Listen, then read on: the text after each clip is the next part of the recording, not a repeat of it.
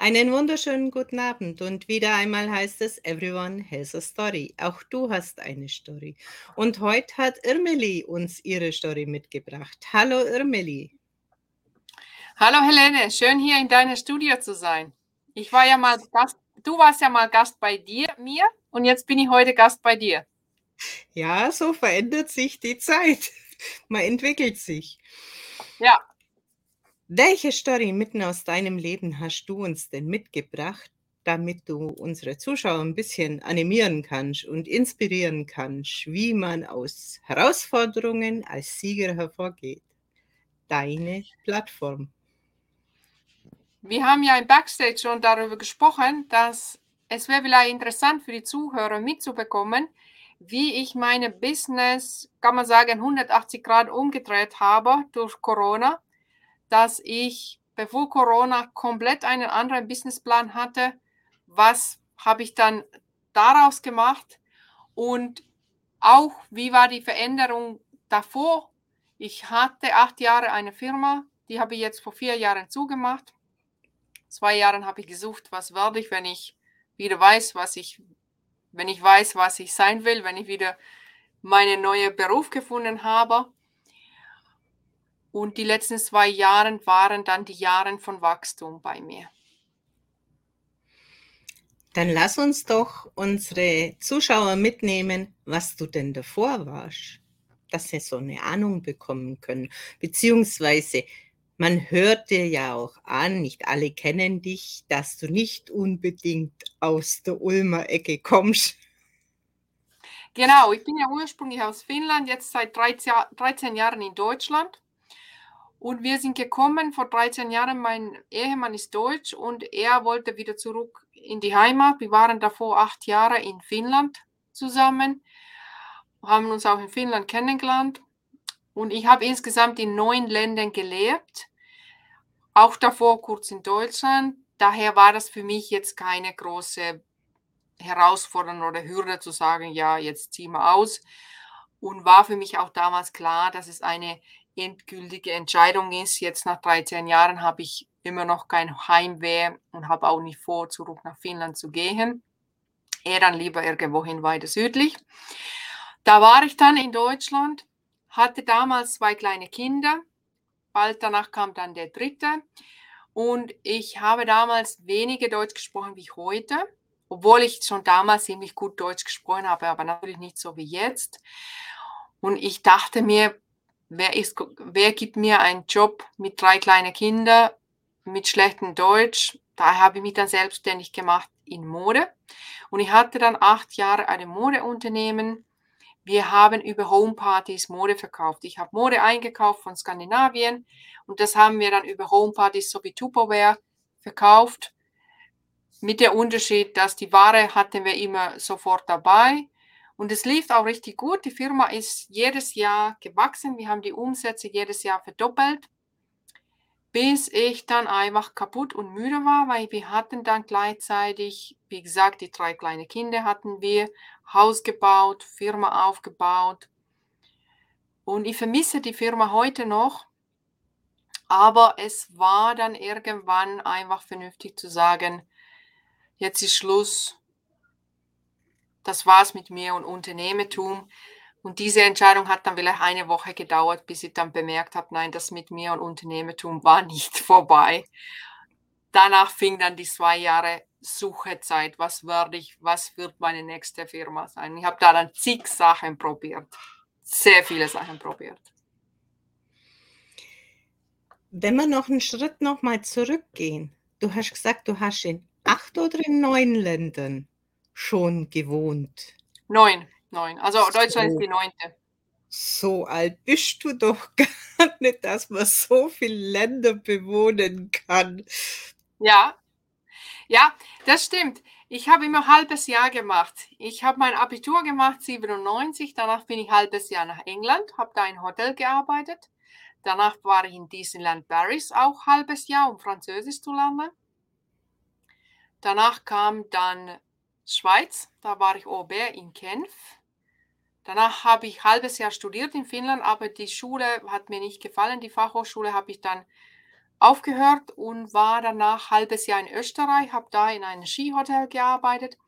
Danach habe ich dann angefangen, an einer anderen Fachhochschule in Finnland zu studieren und während diesem Studium war ich dann ein halbes Jahr Praktikum in Deutschland, halbes Jahr Erasmus-Austausch in Spanien und noch während dem Studium, weil mein damaliger Freund, mein jetziger Ehemann, war dann fertig mit seinem Studium, waren wir ein halbes Jahr in Australien.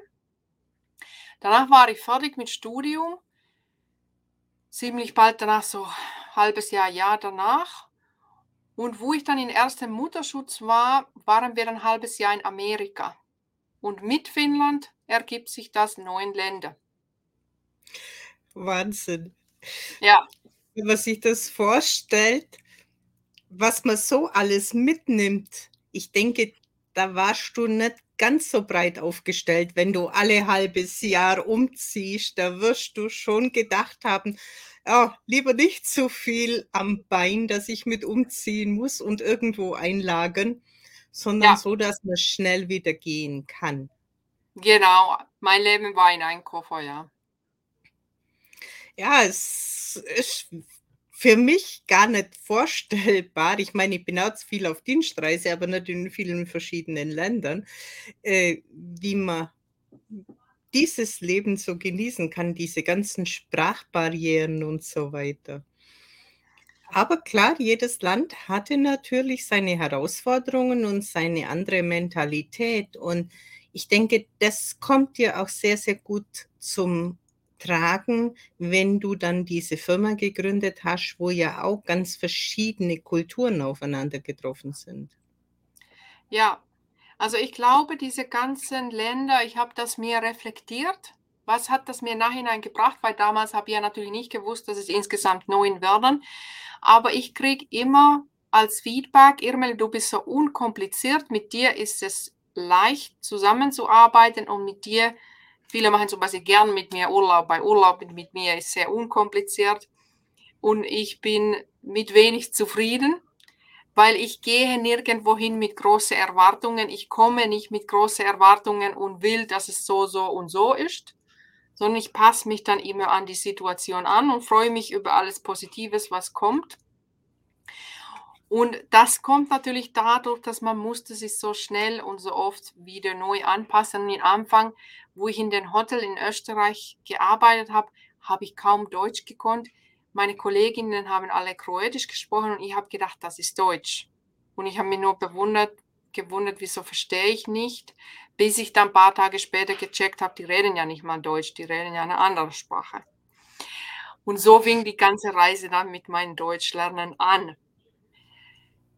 Und das andere, was man auch lernt, wenn man so oft umzieht, ist einfach loszulassen. Dass man sich nicht klammert an irgendwas, was nicht mehr gibt, sondern sich öffnet für neue Sachen. Und damit bin ich heute noch sehr gut mit loslassen. Das können ja sehr, sehr wenige loslassen. Und ich denke, das ist dir dann auch mit deiner Firma zugute gekommen, wenn der Kopf einfach sagt, es passt für mich nicht mehr. Weil es Ja. war ja nicht so, dass es nicht mehr lief, sondern es hat einfach zu dir nicht mehr gepasst. Richtig. Ja, es hat mir nicht mehr gut getan. Und das ist echt guter Punkt, was du da bringst. Das stimmt. Das war, sagen wir mal so, ich vermisse die Firma heute noch, aber ich weiß trotzdem, dass es war die richtige Entscheidung, da loszulassen. Wenn ich das nicht gemacht hätte, dann wäre ich heute kaputt und mein Leben würde überhaupt nicht so gut aussehen wie jetzt heute in diesem Moment. Und ich habe auch gleich ganz gut gespürt, jetzt ist das Moment loszulassen und die Firma aufzugeben.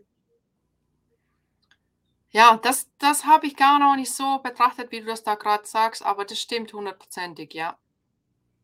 Und vielleicht war es ja auch schon eine Art Vorahnung, weil, wie wir vorher schon gesagt haben, mit 20. März, Pi mal Daumen, so genau wissen wir es nicht mehr, 2020 kam ja für den Handel und den Kontakt mit Menschen das Große aus.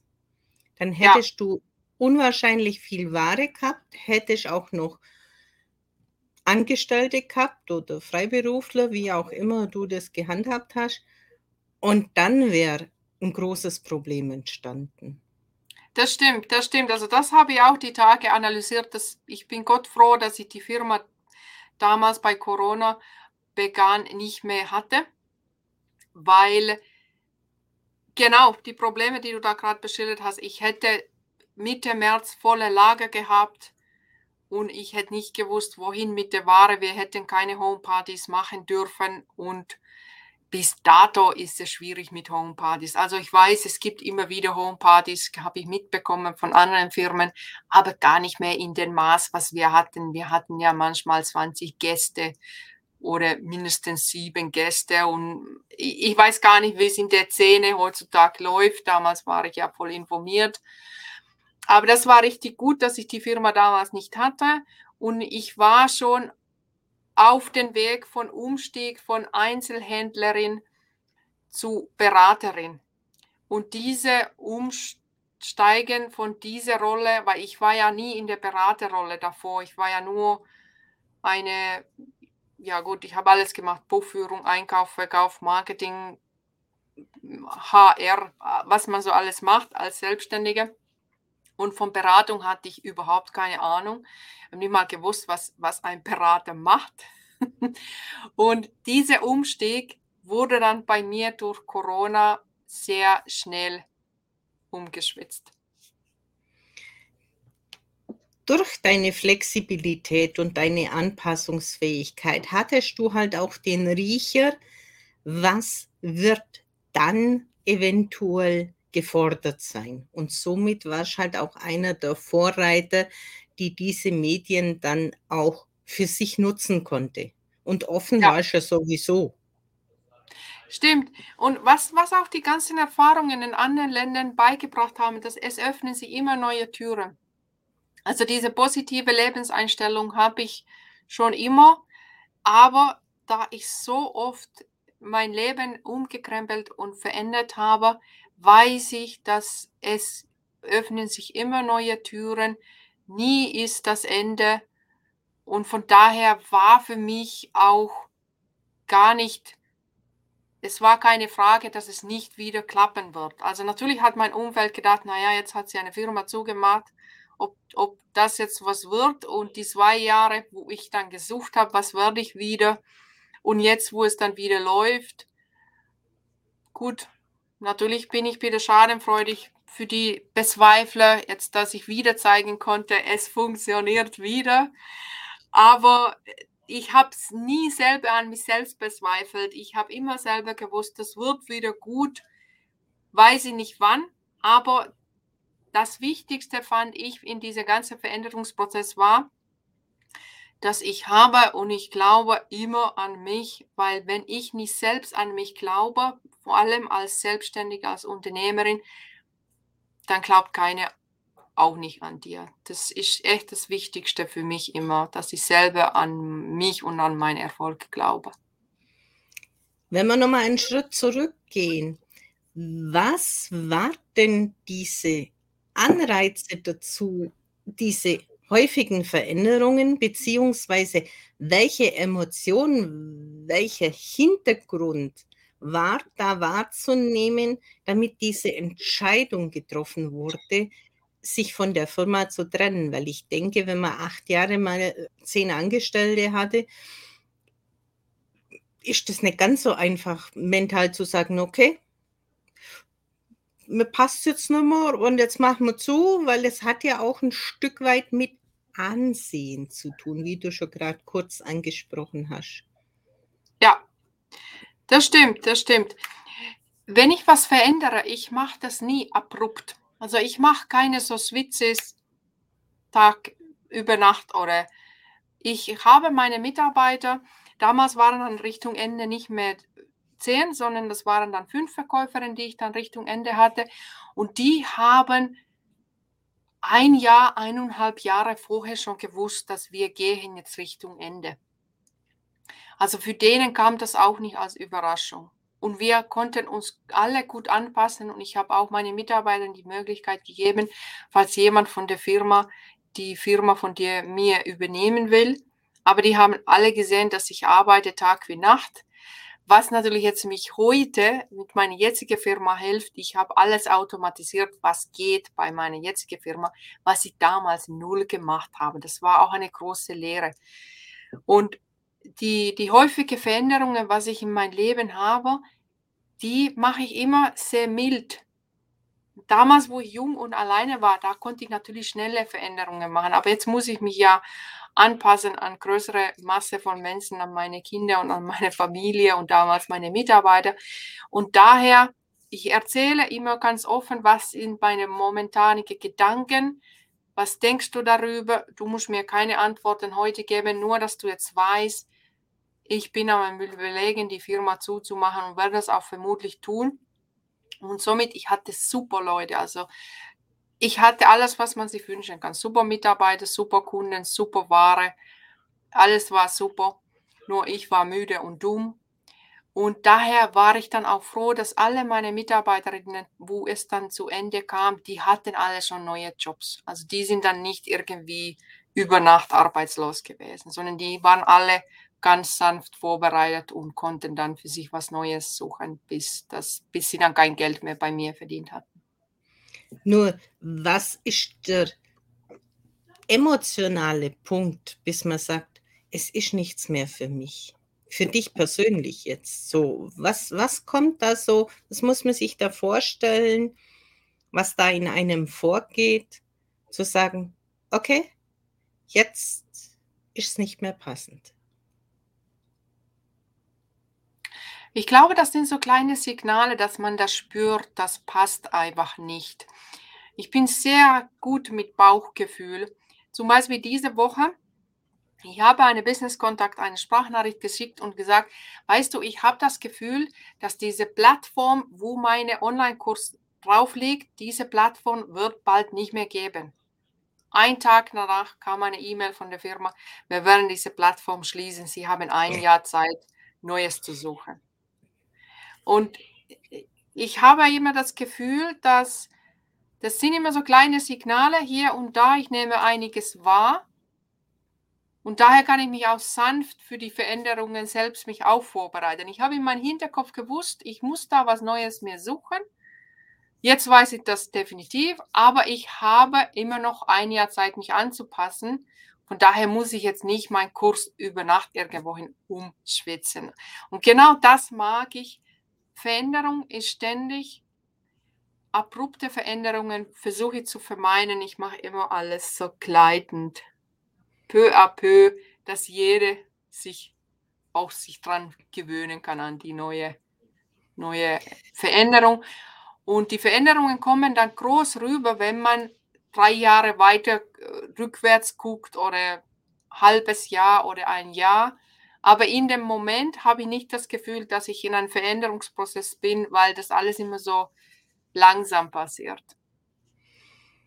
Geht es dir auch so, dass dieses Bauchgefühl immer lautere Signale gibt, wenn etwas zu Ende geht? Und je öfters man sowas schon erlebt hat, desto schneller kriegt man diesen ja, dieses Feeling raus, wo es heißt, oh, pass mal auf, da ist das Wort oder der Tonklang in irgendeiner Aussage, da kommt was. Wir wissen zwar nicht wann, aber da kommt was. Also es trifft einen dann auch schon gar nicht mehr so hart. Ja, ja. Auf jeden Fall Bauchgefühl hat immer recht. Also immer wenn ich nicht nach meinem Bauch gehört habe, war es nicht so gelungen. Und ich glaube, desto älter man wird, desto besser spürt man die Signale und man merkt auch desto schneller, was passt mir nicht mehr und man kann leichter in sich reinspüren. Ja. Glaubst du, dass das allen so geht oder eher halbe halbe oder in unterschiedlichen Ebenen? Weil meine Erfahrung zeigt eigentlich die Menschen, die dann solche Entscheidungen oder solche, ja, wenn ich jetzt sag, äh, du sagst, dein, dein Anbieter, der hört auf. Dem einen wird es jetzt den Boden unter den Füßen wegnehmen, weil er komplett aus seinem Rahmen gerissen wird. Du hast es ja schon im Gespür gehabt und hast die Offenheit zu sagen, okay, das nehme ich an.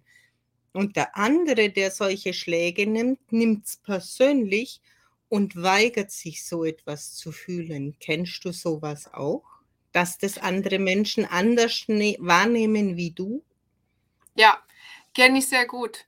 Meine Mutter nimmt alles immer persönlich. Wenn ich jetzt meine Mutter wäre und jemand sie würde so ein E-Mail kriegen, gut, sie liest ja nicht mal E-Mail, weiß ja nicht mal, was ein E-Mail ist, aber sie würde das gleich so interpretieren, ach, die Firma hat sich entschlossen, nur um mich zu ärgern, diesen Plattform zuzumachen.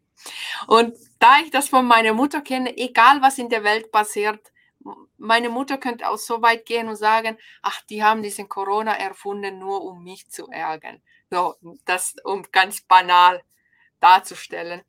Und da bin ich die Meisterin. Ich nehme nichts persönlich. Deswegen kann man auch mit mir nichts streiten, weil ich nehme nie was persönlich. Ich bin so wie Teflon. Ihr, ihr macht, was ihr wolltet. Mich kriegt ihr nicht aus die Reihe, weil ich weiß, dass es nichts mit, nicht mit mir zu tun hat. Das hat was mit eurer Laune zu tun. Und das mit dem Bauchgefühl. Ich glaube, jeder hat diesen Bauchgefühl. Viele hören aber nicht nach ihrem Bauch, sondern lassen sich von anderen Menschen was anderes einzureden. Nein, so machst du das nicht, so läuft die Hase, so machen wir das. Ach, du hast deine Gefühle, vergiss es. Und ich glaube, viele haben einfach ihre eigene Bauchgefühl verstumpft, dass sie nicht mehr mit dem Bauch fühlen, weil sie einfach nicht mehr hören wollen. Und das muss man auch sich antrainieren, dass man wieder diesen Bauchgefühl zurückbekommt und auf die Intuition sich verlässt, weil bei mir hat das immer funktioniert. Mein Bauchgefühl hat immer recht gehabt und ich behaupte, so ist es bei jedem Menschen, nur muss man das zulassen. Das ist auch meine Ansicht. Und man kann es trainieren, nur viele haben sehr, sehr starke Verletzungen, die einfach sich selber nicht mehr fühlen zulassen. Aber es ist so ein toller Grad und so ein toller Barometer, den wir in uns haben, wenn wir uns das erlauben, wieder zu fühlen und unseren Körper und unsere Signale zu verstehen. Und da hat ja auch jeder seine eigene. Ja. Ja, das, das ist wichtig. Das mit den Verletzungen, natürlich habe ich auch Verletzungen in meinem Leben gehabt, aber wie würde das sagen? Ich bin sehr zukunftsorientierter Mensch. Ich lebe hier und in Zukunft, aber ich wälze nicht in Vergangenheit. Und ich muss sagen, es tut mir richtig gut, mich nicht mit der Vergangenheit zu sehr auseinanderzusetzen, weil ich kann die Vergangenheit nicht verändern und ich will nicht, dass die Vergangenheit meine heutige jetzt regiert. Aber natürlich habe ich nicht solche große Verletzungen gehabt oder Verluste wie viele andere Menschen. Von daher kann ich da gar nicht mitreden, wie sich das fühlt. Und wie, wie man da reagiert, wie du gerade beschrieben hat, hast, dass wenn man sehr große Verletzungen gehabt hat, dass man dadurch dann auch die Bauchgefühle und die, die Gespür nicht mehr vertraut oder nicht mehr zulässt. Das sind einfach für mich so Feststellungen bei Menschen, wie sie mit Stresssituationen einfach anders umgehen gerade Montag hatten wir im Montagsgespräch so die Frage, was ist, wenn es nicht mehr weitergeht, wenn diese Hoffnungslosigkeit einkehrt. Dieser Gedanke hat mich dazu bewegt, zu sagen, ja, okay, ich bin eigentlich eher der dann erst recht in Kampfmodus verfällt und den Blick nach vorne richtet, ähnlich wie du ich meine, man muss nicht gegen alles kämpfen, dann macht man sich halt auf für neue Wege, aber dann, nö, und jetzt erst recht. Das ist so dieser Kampfmodus. Und die anderen machen dann eher so diese Todesstarre, ich stelle mich als Maus tot und dann wird die Katze das Interesse verlieren. Das sind halt zwei so grundlegend unterschiedlichen Verhaltensweisen, wo Menschen ans Tageslicht legen. Aber die werden halt auch nie so diese Menschen sein, die schnellen Business errichten, weil einfach ihr Gefühl da gerade hingeht und sagt, okay, das packe ich und das liegt mir und da zieht es mich gerade hin und wenn es in fünf Jahren halt nichts mehr ist, ja, dann suchen wir halt das, wo sich besser dann anfühlt oder wo wir es ausbauen können oder sonstiges. Das können sich viele auch nicht vorstellen. Mhm. Ja, also ich, ich fand die gut. Du hast gesagt, entweder Kampf oder tote Maus. Ich bin keine von den zwei. Ich bin dann eher noch die andere Strategie. Von Kä- Kämpfern halte ich wenig.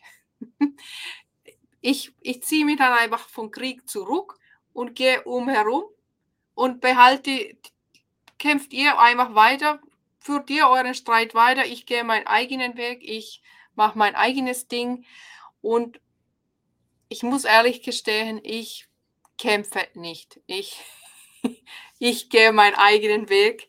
Und tote Maus finde ich auch eine gute Strategie an sich. Habe ich auch oft genutzt. Ich sage dann einfach nichts, ich reagiere nicht. Und dann, wenn man ganz lang genug das macht, ist, hat sich Sache sich auch von alleine erledigt. Aber ich bin, Hoffnungslosigkeit ist, das bin ich auf jeden Fall nicht. Also Hoffnungslosigkeit, ich bin immer sehr hoffnungsvoll und ich sehe immer viel zu viele Türen. Deswegen habe ich auch zwei Jahre gebraucht, um zu finden, was mache ich jetzt als nächstes, weil ich viel zu viele Türen und viel zu viele Möglichkeiten gesehen habe. Und ich sage auch oft, ich würde sehr gern von meiner hoffnungsvolle, positive Lebenseinstellung Hälfte an jemanden eingeben, geben, dass ich selber ein bisschen realistischer wäre. Aber es geht ja nicht, kann ja nicht von meinem Mindset, von meiner Lebenseinstellung jemandem was abgeben. Und von daher kann ich jedem sagen, es gibt immer was, nur darf man sie nicht an den Alten klammern und sagen, ich will das haben, was früher war, sondern immer denke, es kommt immer was Besseres in Zukunft. Diese Kampfmodus, wenn ich es richtig verstanden habe, hast du es auf einen Clinch zwischen verschiedenen Personen zurückgeführt. Für mich ging eher, wenn eine Tür zugeht, geht es in den Kampf und jetzt gehe ich nach vorne, ich gehe ins Handeln. Ja? Ja. Also es muss nicht unbedingt unter Menschen sein. Oder wenn man dann eben sagt, wie du vorher auch gesagt hast, äh, die anderen haben gesagt, ob das dann wohl was wird, wenn sie doch das eine, das geht, jetzt loslässt und kaputt macht oder wie auch immer das in den Augen von anderen Menschen ist, die sehen dieses, die Zukunft, was, was uns so anzieht, im Prinzip noch nicht. Ja, ja. Unter Menschen, ja, da hast du recht. Also unter Menschen kämpfe ich sowieso nicht. Und jetzt, wenn es Hoffnung, sagen wir so, alles wäre kaputt. Man braucht ja immer Menschen, um Leben voranzukommen. Aber wenn es irgendwelche Menschen gibt, die mir nicht gut tun, dann suche ich mir halt andere Menschen, die mir gut tun. Weil es gibt ja Leute genug. Also ich bin jetzt nicht, ich, ich bin einfach jemand, ich bin im Streit mit niemandem. Aber wenn ich merke, die oder der tut mir nicht mehr gut, dann bin ich einfach weg. Und ich melde mich nicht ab, sondern ich bin dann einfach weg. Und irgendwann wird diese Person dann sich vielleicht fragen, wo ist jetzt die Irmeli? Aber ich fange keinen Streit an mit jemandem. Und diese, jetzt zeige ich den Leuten, ja, ich mag das schon ein bisschen, diese Gedanke. Vor allem die Leute, die sagen, das wird sowieso nichts. Dann mag ich, mag ich sehr gern zu sagen, dass doch das funktioniert.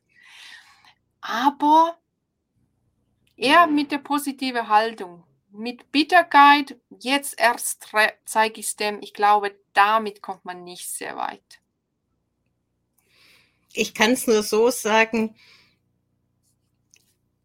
als es bei mir mit diesem Beinbruch so auf sich hatte, und da war ja gar keiner um mich rum, sondern es war ja nur mein Gedankenkonstrukt. Ja, jetzt ist mal Schicht im Schacht. Und ich hatte aber diese, diese Messe ne, in acht Wochen. Und da habe ich zu mir gesagt, und jetzt erst recht, weil da will ich hin. Das war meine Punktlandung. Nur das andere hatte ich halt nicht im Kopf, dass das normalerweise acht Monate dauert. Aber dieses, dieses Zeitfenster hat sich bei mir in meinem Kopf so verankert, dass es auf Tag X funktioniert hat. Trotz Diagnose Beinmus ab. Mhm. Und das ist so dieser Modus, das ist eher so dieser innere Antrieb, wo, wo mir das gibt. Also das muss gar nichts im Außen sein. Ja, dieser innere Antrieb ist sowieso das Wichtigste. Da, darüber, was ich im Anfang auch geredet habe, dass man muss sich selbst an sich glauben und das hat sehr viel mit innerer Antrieb zu tun, weil es gibt niemand hier, die dich jeden Tag antreibt. Und wenn dann, dann ist das sehr anstrengend. Daher ist die innere Antrieb in jeder Situation echt das Allerwichtigste. Und du hast ja jetzt dann zu diesem Beruf, Berufung gefunden. Wie ging es denn dann weiter nach diesem Jetzt gehen die Schotten dicht? Was hat sich dir auf dem Weg bis zum jetzigen Sein noch alles gezeigt für Möglichkeiten? Ich hatte ja die Firma zugemacht und danach eine Woche habe ich gedacht, ich gehe in Anstellung. Ich war dann auch kurz sieben Monate arbeiten, aber ich habe schon damals gewusst, wo ich die Anstellung angenommen habe, dass ich werde so bald kündigen, bis bis geht. Und nach sieben Monaten war ich dann auch von der Firma weg. Und während dieser sieben Monate habe ich mich ständig weitergebildet über Unternehmertum, über Persönlichkeitsentwicklung, über Social Media, über alles Mögliche. Und meine allererste Gedanke war, dass ich werde eine Motivational Speaker. Damals habe ich nicht mal gewusst, was ist ein Coach. Heutzutage LinkedIn wimmelt ja von Coaches, jetzt weiß ich, was ist ein Coach. Aber ich glaube, ich wollte damals so eine Art Coach werden. Aber ich hatte immer das Gefühl, naja, gut, du bist eigentlich nicht empathisch genug, um Coach zu werden. Dann hatte ich, ich habe gedacht, ich werde so Social Media Coach für für ältere Leute, weil ich mit älteren Leuten gern arbeite und wollte mich als Social Media Click Coach nennen. Das habe ich auch ein bisschen was da getan. Da habe ich gedacht, ich verkaufe was, habe ich auch was angefangen zu verkaufen von Finnland wieder dann über eBay Shop. Lief okay, aber viel zu viel Arbeit und irgendwie fing das dann nicht leicht an. Und dann war meine Gedanke, Mensch, du hast doch acht Jahre diesen Direktvertrieb Firma gehabt, wieso bringst du nicht Leuten bei, wie sie selber so eine Firma mit 10.000 Euro aufbauen können, weil mein Startkapital war damals 10.000 Euro. Das hat aber auch niemand angenommen, hat niemanden interessiert. Danach kam Corona und in den ganzen Sucherei, was werde ich, was mache ich, habe, mich, habe ich mich ja auch auf LinkedIn angemeldet und habe da diese Dach-TV-Gruppe kennengelernt. Und in der Dach-TV-Gruppe macht man ja Videos und mir ist auf den Videos von vielen Leuten aufgefallen, dass ja, die Videos sind gut, aber die sagen sehr viel. Ähm, ähm, und ich hatte bis dahin dann schon für mich ein System gefunden und für mich selbst entwickelt, wie ich meine eigene Üms und Äms abtrainieren konnte. Weil, wo ich damals noch dachte, dass ich wäre die Motivational Speaker des Deutschlands, habe ich YouTube-Kanal gestartet und in meinen ersten Videos waren ganz viele Öms und Äms. Und die habe ich ja dann bei mir abtrainiert. Das habe ich dann die Dach-TV-Leute beigebracht. Und daraus entstand dann mein ganzes Business. Was würdest du den Zuschauern sagen, was der Hintergrund von Es und Ös sind? Das ist einfach reine Sozialisierung. Wir hören die im Fernsehen, in Schule, überall wir nehmen einfach die an, nutzen die in unserer Sprache, kriegen das nicht mal mit. Und manche haben weniger, manche haben mehr. Aber bei vielen Leuten, wo sie dann die erste Videodatei oder Audiodatei von sich selbst hören oder sehen, da fallen dann die Schuppen von Augen, wo sie merken, oh je, habe ich so viele von diesen Tönen, war mir gar nicht bewusst. Aber es hat nichts mit Unsicherheit zu tun, weil das ist ja das, was Leute immer sagen, ja, ich fühle mich so unsicher oder er ist so unsicher und deswegen hat er diese Töne. Nein, entweder hast du die immer oder gar nicht, aber mit Unsicherheit hat das nach meiner Wahrnehmung wenig zu tun. Nur wenn wir nicht unsicher sind, wenn wir gerade ganz normal in Gespräch sind mit Freunden zum Beispiel oder zu Hause, sind die genauso da, nur fallen die uns nicht auf. Aber wenn wir dann unsicher auf einer Bühne stehen, da fallen die uns auf und daher bilden wir uns ein, dass es was mit Unsicherheit zu tun hat. Und das ist die Wahrnehmung auch von Menschen um uns herum, weil wenn sie uns dann auf der Bühne so erleben oder in einem Meeting, sie nehmen das als Unsicherheit wahr. Aber das ist rein sozialisiert. Das ist einfach ein Teil von unserer Sprache leider. Und ich habe einen Weg gefunden, wie man die abtrainieren kann für jede, die das will. Das heißt, wie läuft so ein Training bei dir ab?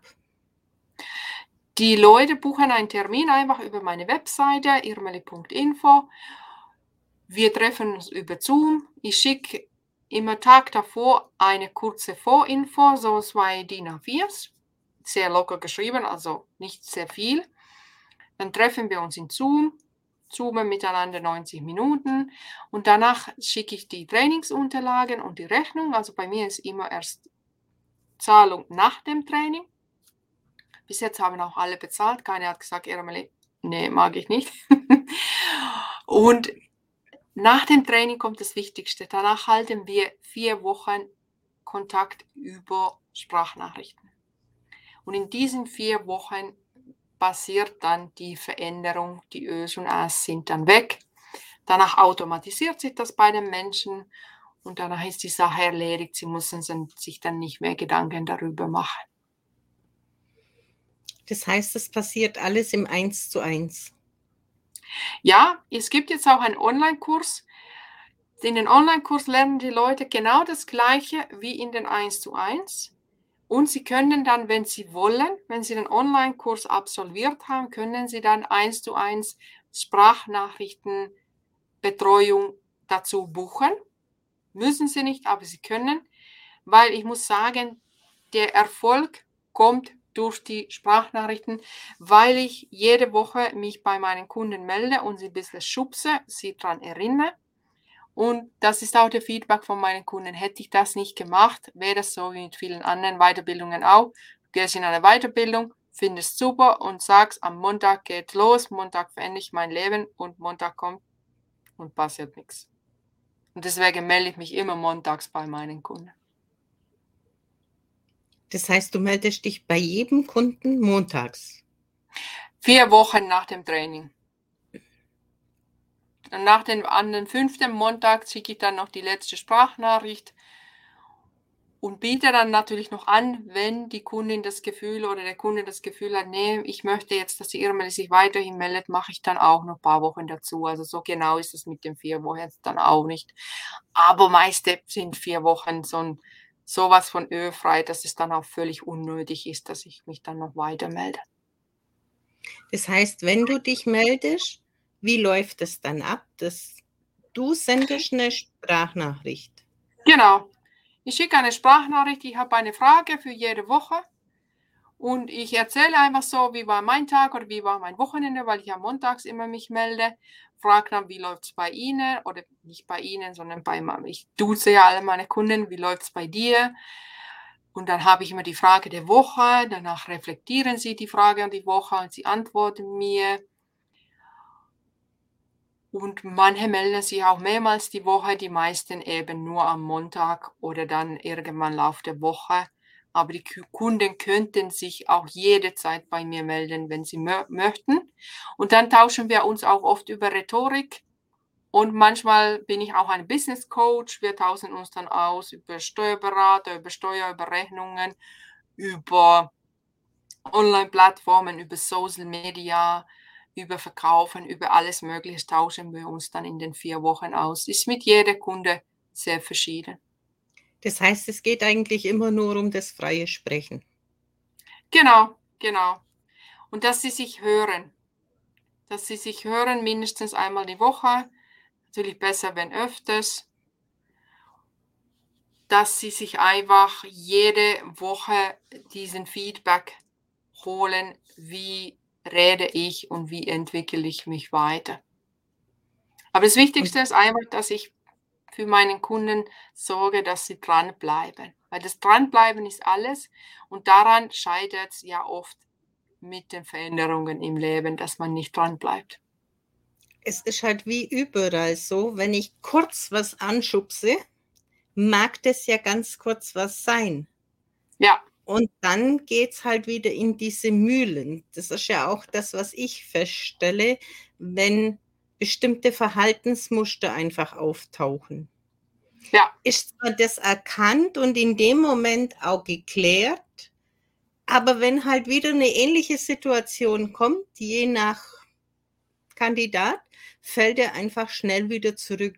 Ich nenne es immer so gern diese Stützräder, die einem helfen und immer weniger stabil an dem Fahrrad dort sein müssen, aber mental einfach diese Stärkung vor Ort ist und somit ein immens anderes Ergebnis zutage kommen kann. Ja. Ja, ich sage immer, ich melde mich, dass du nicht in den alten Trott verfällst. Und ich bin dann der Stützrat, wie du das gerade beschrieben hast, und unterstütze dann meine Kunden auf dem Weg, dass sie dann in Zukunft schön frei reden können. Und das macht ja auch sehr, sehr viel aus, damit man einfach diese Social-Media-Kanäle für sich nutzen kann.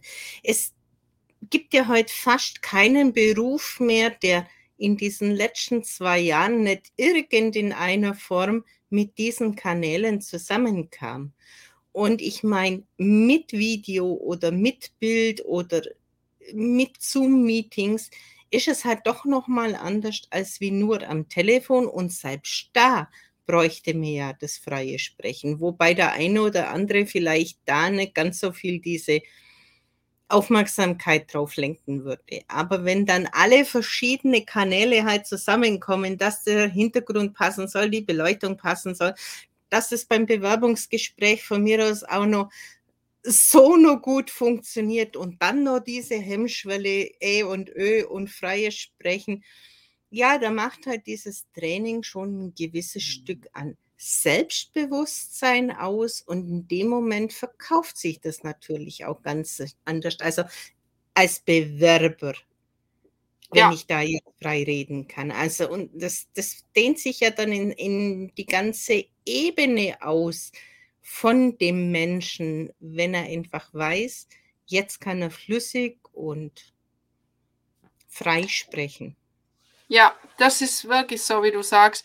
Viele meiner Kunden berichten, dass ihre ganze Körperhaltung hat sich verändert. Sie sind viel selbstsicherer und Selbstbewusstsein ist viel größer geworden und stärker geworden, weil sie ihrem Mund vertrauen können und sie wissen, egal was gefragt wird, kann ich frei ohne Üms und Äms meine Antworten liefern und auch auf der Bühne stehen. Sie, sie fühlen sich einfach richtig gut, auch dann auch körperlich, weil sie wissen, dass ich werde nicht in den alten Trott fallen und äh, äh, irgendwas erzählen.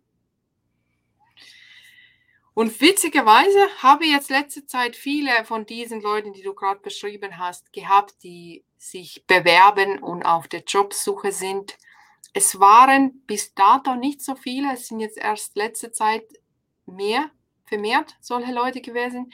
Vielmehr habe ich Podcaster gehabt, viele Trainer, viele, die viele Workshops geben, auch einige CEOs, einfach Leute, die ein sprechendes Beruf haben. Und viele, die sich bewerben, haben ja nicht unbedingt ein entsprechendes Beruf, aber jetzt diese Kundengruppe hat mich auch entdeckt und darüber freue ich mich natürlich total, weil es macht immer Spaß, mit neuen Berufsfeldern zu tun haben und nicht nur immer dieselben Art von Menschen im Training zu haben.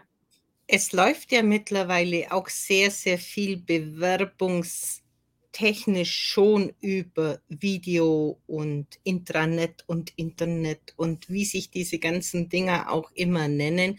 Also ich ja. denke, man kann sich auf Dauer einfach auch nicht mehr dann verschließen. Und ich kann mir auch vorstellen, dass der ein oder andere Schüler, der sich schwer tut mit Referaten, dadurch einen sehr, sehr großen Nutzen ziehen könnte, wenn hier diese Sicherheit einfach mit reinspielt. Ja, ja. Doch, also jeder kann davon gewinnen. die ganz jungen Leuten, denen hilft auch oft einfach nur, wenn man denen sagt, hey, ich höre in deiner Sprache viele von diesen Tönen, reflektiere das, höre dich und pass mal auf, dass du nicht so viele hast. Die brauchen oft kein Coaching, weil die selbst das so schnell umsetzen können. Habe ich sehr oft bei sehr jungen Leuten, wenn ich mit sehr jung meine, meine ich so unter 22. Aber der Witz ist, ich habe auch sehr viele bei mir im Training gehabt, die über 60 sind und bei denen funktioniert genauso. Also es kennt keine Jahresgrenzen. Natürlich ist es viel besser, wenn man das schon in jungen Jahren abtrainiert, weil das dann Karriere sehr fördert, wenn man von Anfang an klar und gut artikulieren kann. Das heißt, du hast jetzt einfach eine Nische gefunden, mit der du dich richtig gut wohlfühlst. Ja, habe ich gefunden.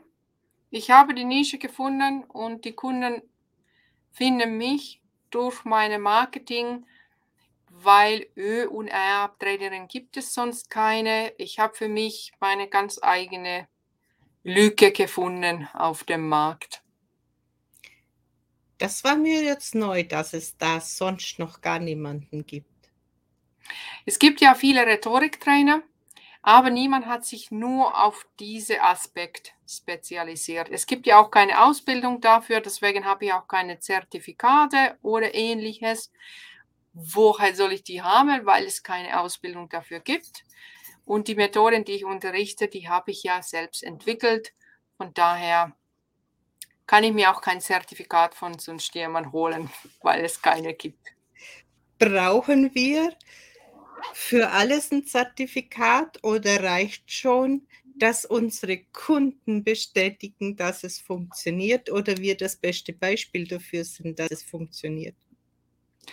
Ich finde, wir brauchen keine Zertifikate und ich erlebe das heute genauso. Heute habe ich es auch erlebt in einem Austausch mit einem Geschäftskontakt. Sie hat alle möglichen Zertifikate dieser Welt für das, was sie tut. Und trotzdem schafft sie das nicht, dass sie ihren Kunden das Gefühl vermittelt, dass sie sind genau richtig bei ihr und sie kann ihre Probleme lösen oder die Leute bei ihren Problemen helfen. Und da kommen wir zurück zu diesem inneren Antrieb. Wenn du nicht selbst an dich glaubst, dann glaubt keine an dich. Und weil ich selber weiß, dass mein System funktioniert und ich das so oft mit meinen Kunden erlebt habe, brauche ich keine Zertifikate, weil mein Zertifikat sind die erfolgreichen Kunden, die für mich, LinkedIn ist voll, meine Profil ist voll mit Kundenrezensionen, wo sie erzählen, wie das alles passiert ist. Und das reicht mir völlig. Ich habe auch nicht vor, irgendwelche Pseudo-Zertifikate oder irgendwelche Ausbildungen mir zu holen, nur um zu sagen, dass, hey, guck mal, das habe ich auch schon mal gelernt. Wenn ich jetzt da Richtung mir schaue und ich mich jetzt in eine Ausbildung begeben würde, wo man vielleicht ähnliches, was ich mache, lernen könnte, vielleicht, dann würde ich mich aber so stark an diese Ausbildung anbinden, damit ich aber gar nicht mehr die Sicherheit habe, die ich ja jetzt schon habe, weil ich weiß, wie es funktioniert. Sprich, wenn du jetzt noch eine Ausbildung machen würdest zum irgendeinem Rhetoriktrainer, würdest du deine eigene Technik ja mehr oder weniger verraten. Siehst du das auch so? Ja, das stimmt, das stimmt. Und das ist richtig gut, was du da sagst. Ich habe diese Mindset von einer Frau gelernt, die macht Finanzberatung. Sie hat noch nie Finanzen studiert. Das ist die Natascha Wegelin, Madame Moneypenny. Und sie sagt, dass oft die erfolgreichsten Menschen sind nicht die Menschen, die was studiert haben in der Nische oder in der Branche, weil sie sind nicht eingeengt von den Regeln und von den ungeschriebenen Verhaltensweisen, weil sie die einfach nicht kennen, weil sie nicht von den Kreisen kommen. Und ich komme ja auch nicht von einer Redneausbildung oder von einer Rhetorikausbildung. Ich kenne nicht die Regeln in der Branche. Ich weiß nur, was ich kann und was ich für mich entwickelt habe und was bei mir funktioniert. Und genauso ist es bei dir. Wenn du würdest jetzt eine Ausbildung machen oder Schulung oder Zertifikat für das, was du da lernst. Es wäre genauso, wie du sagst, da würdest du dich selbst verraten, weil du für dich selbst eingebildet hast, dass ich brauche noch dieses und jenes, bevor ich wirklich gut sein darf. Genau das gleiche Thema hatte ich vor kurzem mit dem Uwe von Grafenstein, den man zigmal an der Filmuniversität abgelehnt hat und dann aber den deutschen Filmpreis bekommen hat, weil er es eben anders macht wie die anderen. Ja, genau, genau. Ja. Und jetzt aber in diesen Unis sein Wissen an die Studenten weitergibt. Ja, richtig. Und da ist so viel Wahres dran.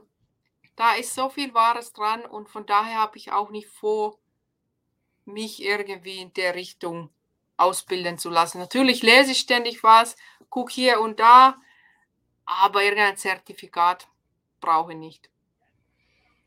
Ich finde einfach, wenn man frei das arbeiten kann, was einem liegt, wenn dieses, dieser innere Antrieb, diese Stärke ja. gibt, dann ja. ist man aber auch authentisch, was ja auch so eine Geschichte, ein Unwort mittlerweile geworden ist. Und ich würde sagen, man ist auch sattelfischt, weil man hängt sich nicht an irgendwelche Flyer und Zettel und vorbereiteten Skripts. Da reicht vielleicht ein Stichwort, wenn man es braucht, oder man macht einfach Strägereif weil man es einfach kann, weil es aus einem selber herauskommt. Und das zeichnet einen dann aber aus als eigene Nische. Weil genau ja. so kann es ja kein anderer anbieten. Alles, was ich mit einer Ausbildung irgendwie kombiniert habe und mich strikt daran halte, bin ich schon wieder vergleichbar. Ja, total, total. Und da, wo ich diese Menschen schaue, da draußen, da denke ich mir, oh mein Gott, das muss ja unheimlich schwer sein. Und ich muss mir keine Sekunde über solche Gedanken verlieren, weil ich mich mit niemandem vergleichen kann und ich keine Regeln kenne. Die Regel ist immer, das muss für mich für alle einen Sinn ergeben und allen helfen und dann ist gut. Ja, und genau. genau wie genau. das dann letztendlich aussieht, das kommt dann auf jeden einzelnen Kunden und, und auf die Situation drauf an, weil nicht jeder will ein Video drehen und nicht jeder hat sein Vorstellungsgespräch. Das gibt tausende Facetten und wenn es nur derjenige ist, der an seiner Hochzeit die Sätze gut rüberbringen möchte, kann ja auch ein Anlass sein, der wo ja. nicht das freie Reden erfunden hat, sich sowas zu gönnen. Ja, das ist eine gute Idee. Also wenn da jemand ist in dieser Situation, da kann ich auch sehr gern helfen. Das wäre sehr spaßig. Es gibt ja sehr, sehr viele Menschen, die vor irgendetwas Hemmung haben, auch wenn sie sonst gut sprechen können. Ja, das habe ich auch ein paar Mal erlebt. Ich habe Leute bei mir im Training gehabt, die haben gar keine Ös, die reden wunderbar und sie kommen zum Training und ich frage sie dann nach fünf Minuten Smalltalk, Warum hast du überhaupt gebucht? Du brauchst mich doch gar nicht. Das ist auch manchmal so reine Einbildung, dass man nicht reden kann. Und da sage ich, du, wir können gern auch jetzt aufhören, habe ich auch schon ein paar Mal gehabt. Oder ich sage, weißt du, wir machen jetzt was ganz anderes. Wir arbeiten an deinen anderen rhetorischen Fähigkeiten und dann machen wir das. Sind die Kunden dann auch happy? Aber viele haben auch falsche Vorstellungen von sich selber. Manche denken, sie sind Superredner, obwohl sie das gar nicht sind. Und andere sind Superredner und denken, dass sie ganz schlecht sind. Und das wäre halt schön, wenn das mehr im Balance wäre, dass die Guten das auch wissen, dass sie gut sind und die Schlechten das zugeben würden. Das vielleicht bräuchte ein bisschen Hilfe von Ermeli. Aber weißt du, wie du gerade gesagt hast, wenn es jetzt auch nicht das Ö und das Ä ist, was du denen abtrainieren kannst oder sollst oder diese Flexibilität dann zu sagen, komm, wir sprechen jetzt einfach über ein Thema, das dich interessiert, das dich voranbringt, ist ja auch ja. Sprechtraining. Da Ja, sind klar. wir einfach mit diesem großen bunten Blumenstrauß unterwegs, weil wir halt diese Fähigkeiten mitbringen, dass Ja. egal ist, wie man uns bucht, 'n Nutzen kommt immer dabei raus. Genau, genau, genau. Habe ich auch vor Kurzem gehabt. Wir haben dann einfach Kameratraining gemacht. Wir haben trainiert, wie man mit Händen redet. Lauter so Sachen, was sie viel mehr geholfen hat, weil sie keine Öms und Ängste hatte. Die hat sie Und nämlich selbst schon abtrainiert, weil sie vor Weihnachten gebucht hat und das Training war nach Weihnachten. Und sie hat sich so viel damit beschäftigt in der Wartezeit, in dem Monat, dass sie kam dann fertig, ölfrei zu mir und daher haben wir dann auf anderen Sachen gearbeitet. Und das finde ich einfach das Schöne, diese Flexibilität ohne diese wir haben jetzt 'n Jahresprogramm und in Woche 1 kommt Zettel 1 bis 2,5. Ja, Und genau. in Woche 3, da sind wir dann bei Zettel 6. Und ja nicht 'nen Gedanken vorher, weil dann kommt immer: „Ja, da kommen wir dann in Woche 4 drauf.“ Äh, solche Ausbildungen machen mich kirre. Ja. Ja, das das kann ich bestätigen. Es war jetzt lang bei mir, wo ich bei so was war, aber wäre wahrscheinlich was bei mir auch so.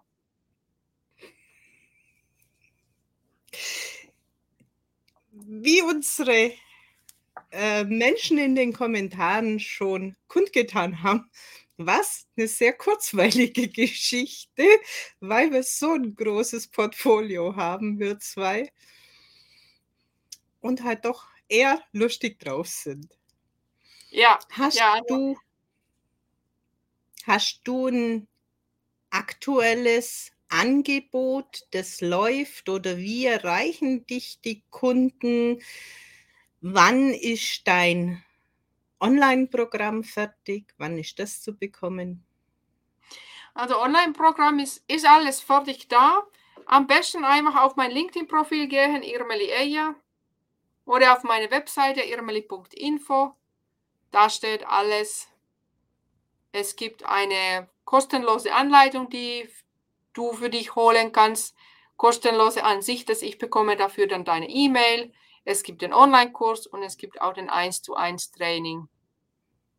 Alle 3 Sachen da sind da auf meiner Webseite zu sehen. Alles läuft. Und ansonsten fang mich einfach an, auf LinkedIn zu folgen. Am besten vernetz dich mit mir und schau, was da so auf meinem Profil los ist jede Woche. Und auch in den Katakomben nachschauen. Da gibt's dann ganz, ganz viele Videos und Interviews und Tipps und Tricks vor der Kamera. So habe nämlich ich immer Irmeli kennengelernt.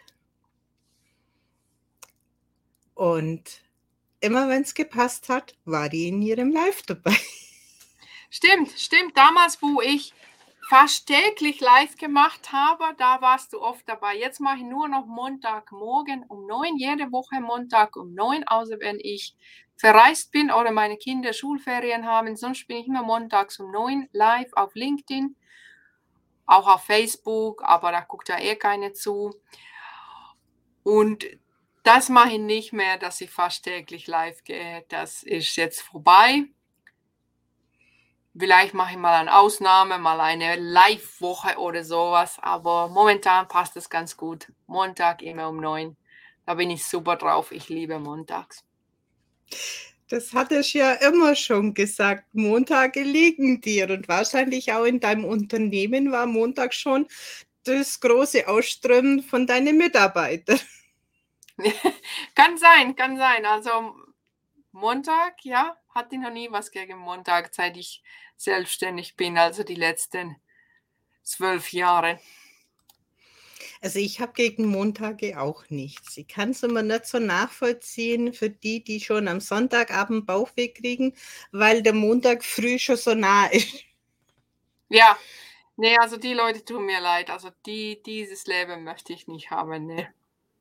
Aber die leben halt auch nicht das, was ihnen liegt, da wo ihr Potenzial ist und da, wo sie sich einfach glücklich fühlen.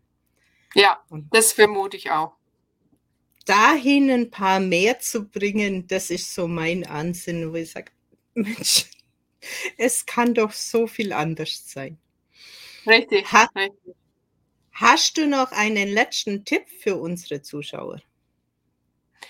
Mein letzter Tipp, falls die Ös und Rs für dich ein Thema ist, fang an, dich selbst zu beobachten. Fang an, andere Leute zu beobachten. Guck, wie sie reden. Nehme die als Vorbild, wenn sie dir gefallen. Wenn sie dir nicht gefallen, danach komme zurück zu dir und höre, wie du selbst redest. Nehme zum Beispiel Sprachnachrichten von dir selbst, schicke Sprachnachrichten, höre, wie du klingst und entscheide danach, ob du meine Hilfe brauchst oder ob du einfach selber klarkommst. Wie gesagt, auf meiner Webseite gibt es diese kostenlose Anleitung, damit kommst du so sehr gut los. Und auf jeden Fall mache so eine Bestandsaufnahme von dir selbst. Habe ich diese Töne, habe ich die nicht? Wenn ich sie habe, will ich sie behalten oder will ich sie weg? Und habe einfach Spaß beim Reden. Ja, Spaß beim Reden sollte man haben, vor allem wenn man in dieser weiten Welt der Online-Geschichte sichtbar werden möchte. Und auch so im Leben ist es einfach von Vorteil, wenn man eine gewisse Sicherheit hat. Ja. Irmeli, Dankeschön für dieses tolle Interview. Bitte? Für deinen Einblick in deine viele Facetten. Und dann bleibt uns eigentlich nur noch zu sagen und tschüss, bis zum nächsten Mal, bis es wieder heißt, Everyone has a story.